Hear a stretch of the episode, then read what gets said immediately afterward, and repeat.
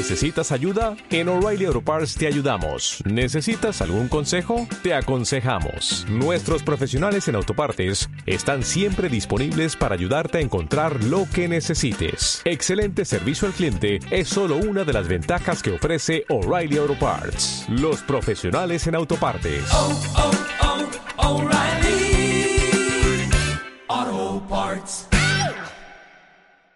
Hola mis valientes, bienvenidos a un nuevo episodio y como saben estamos aquí para hablar del cómic que leímos esta semana que es The Dead Defying Doctor Mirage, la desafiante de la muerte Doctora Mirage, algo así vendría a ser la traducción más o menos buena que pueda ser de esto, que es la primera miniserie protagonizada por este personaje, la Doctora Sham Fong, alias Doctora Mirage, a la cual ya habíamos visto brevemente, muy brevemente en los cómics de Shadowman como una detective o una investigadora especializada en temas de lo paranormal y sobre todo con esta habilidad de hablar con los fantasmas o como les suelen decir en los cómics de Valiant, de interactuar con las impresiones psíquicas de las personas. Y bueno, sin más ni más, vamos a empezar con la lectura. Aquí tenemos qué es lo que ha estado haciendo la doctora últimamente, que lo que ha estado haciendo es trabajar en un grupo de ayuda a viudas, pues lo que ella hace en este grupo de apoyo es contactarlas con los fantasmas o espíritus de sus esposos para que de alguna manera le den cierre a sus inquietudes. Sin embargo, vemos que también a la doctora Mirage no le viene mal algo de dinero, así que también efectúa misiones por encargo. De hecho, aquí conocemos a otro personaje que es Leo, el agente de la doctora, el que le está buscando las misiones de qué es lo que puede hacer. Y en esta ocasión deciden contratarla para un trabajo un tal Linton March, que lo único que sabe la doctora es que es un sujeto que trabajaba para los militares. Vemos que es un hombre ya viejo, bastante rico, que vive en una casota, y ahí tal cual le explica a la doctora cuál es su historia, que durante la Guerra Fría él estuvo involucrado en una operación de los Estados Unidos que era el proyecto SOC Eye, que básicamente consistía en hacer investigaciones de lo paranormal, obtener el control de las cosas sobrenaturales antes de que lo hicieran los rusos. La filosofía es muy simple, si alguien va a hacer un trato con el diablo, que sean los americanos. Y bueno, de forma ahí medio sospechosa, lleva a la doctora a unas catacumbas y le explica que junto con otros amigos que tenían la misión, hicieron en algún momento un viaje a Laos, donde supuestamente se había descubierto el truco de la visión remota y ellos fueron a investigar esto. Sin embargo, de alguna manera que ellos no terminaron de entender, acabaron en un charco de sangre en una casa en Laos. Y no solo eso, sino que cuando March despertó tenía una atadura espiritual, una cadena invisible alrededor de la muñeca que lo ataba con un misterioso ser, que de hecho está ahí mismo, está oculto en su sótano, una especie de hombre pez pero con plumas, una cosa muy extraña. Total que lo que quiere encargarle March a la doctora es que busque una forma de deshacer esa atadura sin que él muera en el proceso. A la doctora le parece la cosa demasiado sospechosa y demasiado rara, así que le dice que no. Esto hasta que March le dice que él tiene información sobre el paradero de su esposo. Sabemos entonces que la doctora también es viuda y por eso estaba en este grupo de apoyo. Y no solo eso, sino que su esposo al parecer desapareció en circunstancias muy extrañas y no ha podido ella dar con su espíritu o con su alma. E instantáneamente esta criatura le empieza a hablar telepáticamente a la doctora y le dice que sabe el paradero de su esposo. Entonces su alma le dice a esta criatura que Li Huen se encuentra con la señora pálida y le suplica a la criatura que acepte esta misión para March. En la perspectiva de encontrar a su esposo, pues la doctora acepta y se equipa con varias reliquias que toma de la casa de March y también de la suya propia. Así es como vemos que la doctora hace un ritual donde su alma va a pasar a través de un portal para viajar a donde se encuentran las almas de los muertos o algo parecido. Y no solo eso, sino que antes de irse realiza también unos rituales en su casa donde le ordena a la casa que nadie más entre más que ella. Entonces su cuerpo se va a quedar ahí y necesita protegerlo de alguna manera mientras está haciendo este viaje místico. En el número 2 vemos que no son las únicas personas involucradas porque hay un grupo de sujetos que al parecer eran los mismos que formaban el escuadrón de March cuando se dio esta misión a Laos que estaban espiando todo lo que sucedía entre March y la doctora y al parecer están bastante enojados. March les dice que lo único que hizo fue pedirle a la doctora que lo contactara con su esposa pero parece no creerle hasta que por fin averiguan qué es lo que pasó con la doctora Mirage. Utilizando un artefacto mágico que es el espejo de Quebra, logran localizar a la doctora y pues ya la ven que está en este ritual con el que se separó de su cuerpo. Así que ya se enteran que está en un viaje al más allá o a una dimensión muy extraña. Yo me imagino que podría ser el lado muerto, aunque nunca se nos dice explícitamente.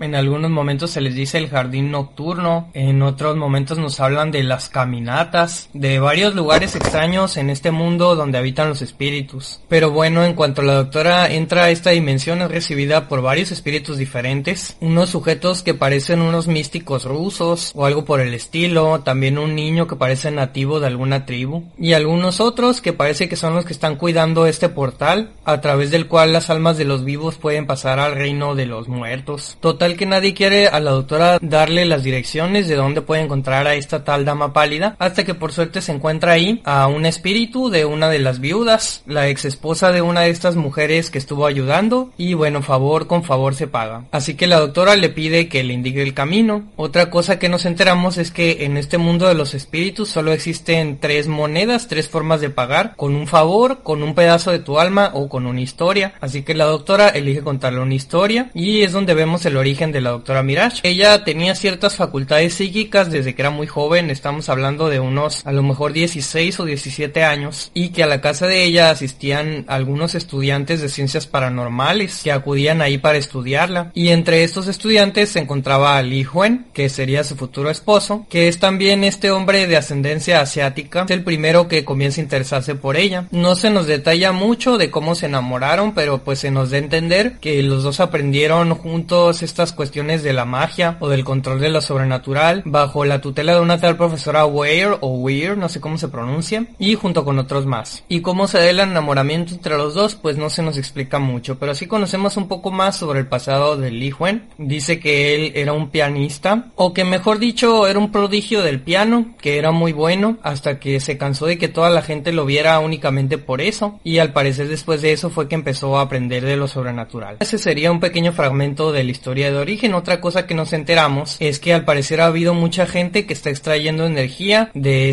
otro mundo para realizar magia en el mundo material, a los cuales se les llama ladrones. Y eso daña el muro entre las realidades, por eso no puede haber muchos magos. Hasta vemos que el muro ya tiene una grieta por la cual podrían pasar algunos espíritus a nuestro mundo a través de ella. Y lo que hacen estos fantasmas y espíritus es que se sacrifican a sí mismos para reparar el daño. Por lo tanto, la mayoría de los magos no son bien vistos en este mundo del más allá. Y bueno, pues así comienza el viaje de la doctora por estas realidades. Cabe resaltar que el arte del cómic más o menos va dentro de las líneas de lo que veíamos en los últimos cómics de Shadow Man. Y no estoy hablando tanto del End Times, sino de la serie regular, sus números finales, que es dibujo mucho más atmosférico, como con tintas muy pero muy negras y más bien colores fríos por detrás. Un poco dibujo abstracto, que más o menos le queda a este viaje entre dimensiones, pero que la verdad sí vuelve muy difícil de entender el cómic en algunas veces. Pero bueno, vemos que un montón de demonios, encabezados por un tal Lord Ibros, que es un demonio que se parece un poco al Predator, es muy musculoso y lleno de tatuajes y con el cabello un poco como el Predator. Tratan de atravesar esta grieta que divide a las criaturas sobrenaturales de los espíritus de los humanos. Aquí es donde Meredith, el fantasma de la viuda esta, trata de detenerlos y la doctora también se ve involucrada en la trifulca entre espíritus y demonios hasta que la rescatan unos niños, los cuales se ofrecen a llevarla a través del lado muerto. Mientras tanto vemos que estos hombres misteriosos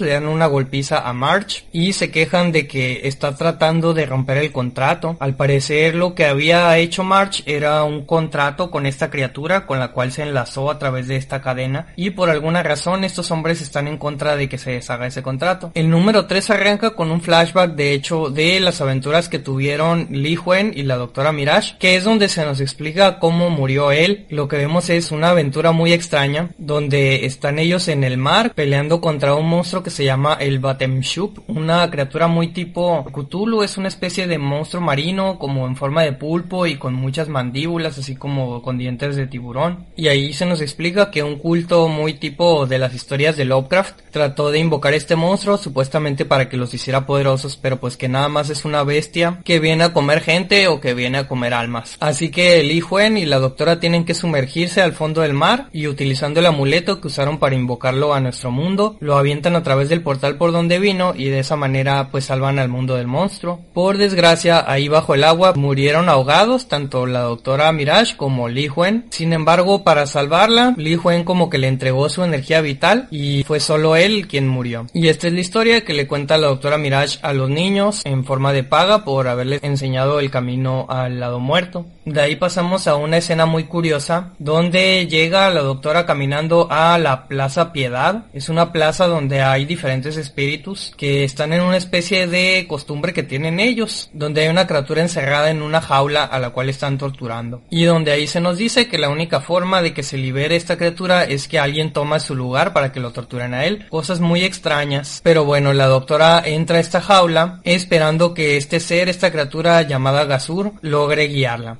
porque pues es un ser que está mucho más metido en las profundidades, en las entrañas de este mundo espiritual y seguro va a poder guiarla hacia las caminatas que es donde se encuentra la dama pálida. Lord Ibros sigue persiguiendo a la doctora, la culpan de todos los problemas porque no debe haber un alma viva en el mundo de los muertos y Lord Ibros llega hasta donde está en esta jaula y obviamente tratando de atraparla pues entra a la jaula con lo que la doctora sale y Lord Ibros se queda atrapado así que al parecer se libraron de Lord Ibros de una manera pues bastante ingeniosa. Mientras tanto, en cuanto a March, vemos que sus amigos o estas personas lo siguen torturando. Y no solo eso, sino que mandan a dos de ellos para que localicen y recuperen el cuerpo de la doctora, para impedir obviamente que cumpla su misión de romper la atadura. Ahí es donde vemos que entran en acción los conjuros que preparó la doctora y desde que ellos entran al jardín pues empieza a afectarlos. Mientras la doctora continúa su camino, ahí se despide de Gesur, que de hecho le dice que el traje que ella tiene, vemos otra de las capacidades de la doctora dice que con ese traje ella puede moverse como si volara por todos los caminos del más allá. Al despedirse de Gesur le dice que desea que esté bien y le da a cambio de su ayuda uno de sus artefactos que había tomado, que es un cráneo que tiene la vitalidad de mil almas, como un artefacto en el que están reunidas muchas almas. La doctora la vemos viajando por muchos lugares, incluso un mundo donde hay personas con cara de perro, hasta que llega a los aposentos de la dama pálida y parece que esta dama pálida es la que se encarga de recibir a las almas que murieron por ahogamientos. De hecho, es como una especie de sirena, vemos que tiene como piernas de pulpo y hay otros seres por ahí también que son como tritones y pulpos gigantes. Así que llega la doctora con esta dama a preguntarle por el espíritu de su esposo y lo que hace ella es regañarla. Le dice la dama pálida que ella cometió una responsabilidad que fue dejar un gran poder oculto en el fondo de los mares, que eran las cosas de Juan que ella nunca fue y recuperó, pero como sabemos los Mirage siempre van llevando varios artefactos mágicos. Entonces parece que unas de las cosas de Huen se quedaron en el fondo del mar. Y ahí es donde vemos que precisamente tiene la dama pálida a Li Huen, lo tiene esclavizado como una especie de zombie ahí y a su alma la tiene tocando el piano. A lo cual la doctora le dice que lo liberen y que ella va a hacer lo que sea que le pidan. Mientras tanto, pues al final de este número 3 vemos que los sujetos estos misteriosos logran entrar a la casa de la doctora y se roban su cuerpo. En el número 4 se nos revelan varias cosas. Para empezar tenemos un flashback a cómo March y estos cuatro otros sujetos del escuadrón lo que realmente hicieron en Laos que fue hacer un ritual para invocar a una entidad que sería precisamente este misterioso hombre pez. A través de este ritual, a través de este contrato, este espíritu está obligado a darles todo lo que le pidan. De hecho vemos pues que March era rico. Otra cosa que vemos en este número es un flashback también a la infancia de la doctora cuando era todavía más pequeña, donde vemos que una psiquiatra o psicóloga o a lo mejor una investigadora paranormal llamada Natalie Marais o Marais, algo así se pronuncia, hace mucho tiempo la trató por este supuesto desorden esquizofrénico que tenía la doctora, que en realidad era pues el nexo, el vínculo que ella tenía con el más allá y estar todo el tiempo rodeada de espíritus, de voces que le hablaban y esta doctora pues le enseñó a hablar, le enseñó a negociar con esos espíritus. Tenemos también otro flashback pero más reciente donde ya está la doctora con Li Huen, su relación que tenía entre los dos de mucho amor y de mucha celebridad. No solo eran investigadores, sino que eran grandes celebridades, pero también seguimos viendo que la doctora sigue todo el tiempo lidiando con las voces de estos fantasmas que todo el tiempo le están hablando y que ella pues solo a través de su entrenamiento logra ponerlas a raya. Mientras que de vuelta con March y estos malosos vemos que se enteraron que la barrera que divide el mundo de los espíritus del mundo real se está rompiendo, que es esta barrera que ya habíamos visto que tenía una grieta y dice que si la barrera se rompe, también se va a romper la cadena que liga a March con el espíritu este del sirviente. Y de vuelta con la doctora Mirage vemos también que ya está negociando con la dama pálida. El trato es que la doctora recupere un báculo de entre las pertenencias de Mirage que se quedó en el fondo del mar, que este báculo al parecer le pertenece a la dama pálida y que dice que ahí tiene almacenado el poder de muchos espíritus. La doctora va a recuperar el báculo a cambio de que liberen a Juan. Así que vemos a la doctora cargar el cuerpo de Juan por los diferentes reinos, mientras que los malos ya llegan con el cuerpo de la doctora hasta la casa de March donde lo tienen atrapado y dicen que el plan ahora es hacer una renovación de votos, volver a realizar el ritual para fortalecer la unión de March con el sirviente. Y esto lo van a lograr pues sacrificando a la doctora Mirage. Mientras la doctora y Li Huen viajan a un mundo como ártico donde recuperan la llave, que según yo estaba en el mundo material, entonces no sé cómo ahora la recuperan del mundo espiritual, pero bueno, en fin. Pero ahí es donde la doctora se da cuenta de que su cuerpo está siendo manipulado y no solo eso, sino que este número termina con la revelación de que el ritual que habían realizado estos malvados había sido para invocar a Ibros, pero que se equivocaron y en vez de eso trajeron al sirviente que el sirviente de hecho era un emisario del liceo, esta dimensión que se nos había hablado en Shadowman, que es un mundo de saber infinito. De hecho, la ama pálida precisamente menciona que llevaban mucho tiempo esperando que llegara un emisario del liceo para que le sirviera de embajador y nunca llegó. Entonces, al parecer es este mismo sirviente. Pero bueno, digamos que a la doctora se le junta la tarea, porque ahora al mismo tiempo va a tener que recuperar su cuerpo, llevar de vuelta el báculo con la dama pálida, que fue algo que le prometió, e impedir que Ibros logre pasar la grieta, la cual con este nuevo ritual que van a realizar estos malvados está por romperse por completo y los demonios van a pasar al mundo real.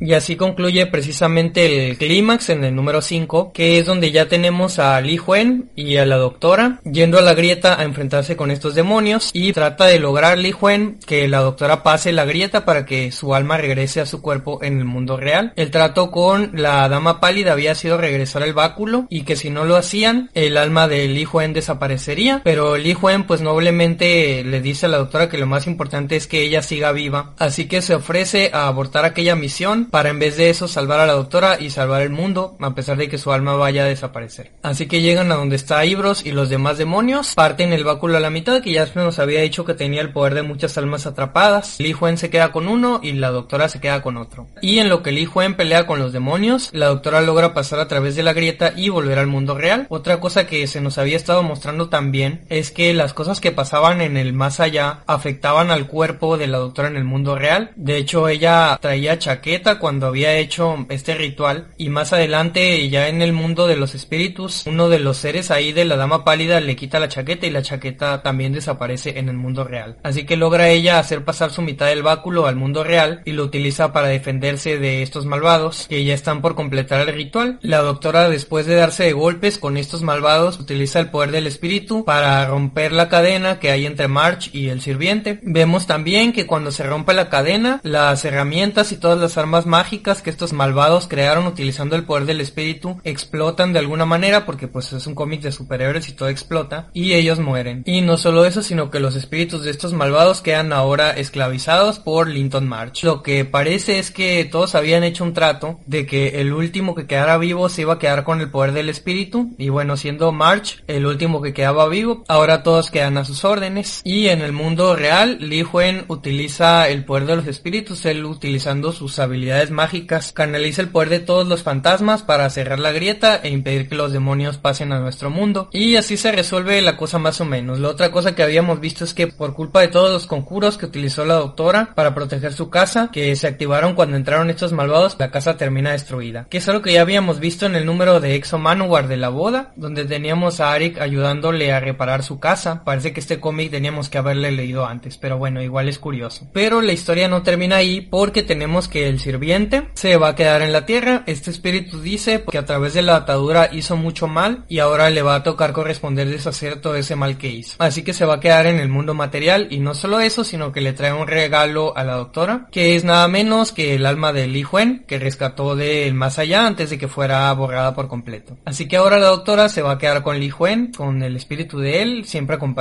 Aunque solo durante el tiempo en que el sirviente se quede durante la tierra. Pero bueno, aquí es donde termina nuestra historia y se nos abre una nueva etapa para el personaje de Doctor Mirage. A mí que me pareció este cómic, la verdad es que está bien a secas, sí se me hizo bastante complicado, es una historia más complicada de lo que yo suelo leer en historietas. El arte también complicaba muchas veces entenderlo, pero la narrativa en sí no era muy clara. Había muchas cosas que no se explicaban, que se revelaban hasta el final, así que sí tuve que hacer varias lecturas de este cómic para entenderle bien, incluso contar con un poquito de ayuda externa. Todas estas cuestiones de la magia siempre son bien complicadas porque son reglas como que bien arbitrarias también, que no necesariamente requieren de una lógica. En parte, pues eso fue lo que hizo tan complicado a este cómic. ¿A ustedes qué les pareció este cómic de la doctora Mirage? Díganmelo en la sección de comentarios. Y les comento que la próxima semana vamos a leer los cómics de Unity. Dale más potencia a tu primavera con The Home Depot. Obtén una potencia similar a la de la gasolina para podar, recortar y soplar con el sistema OnePlus de 18 voltios de Ryobi desde solo 89 dólares.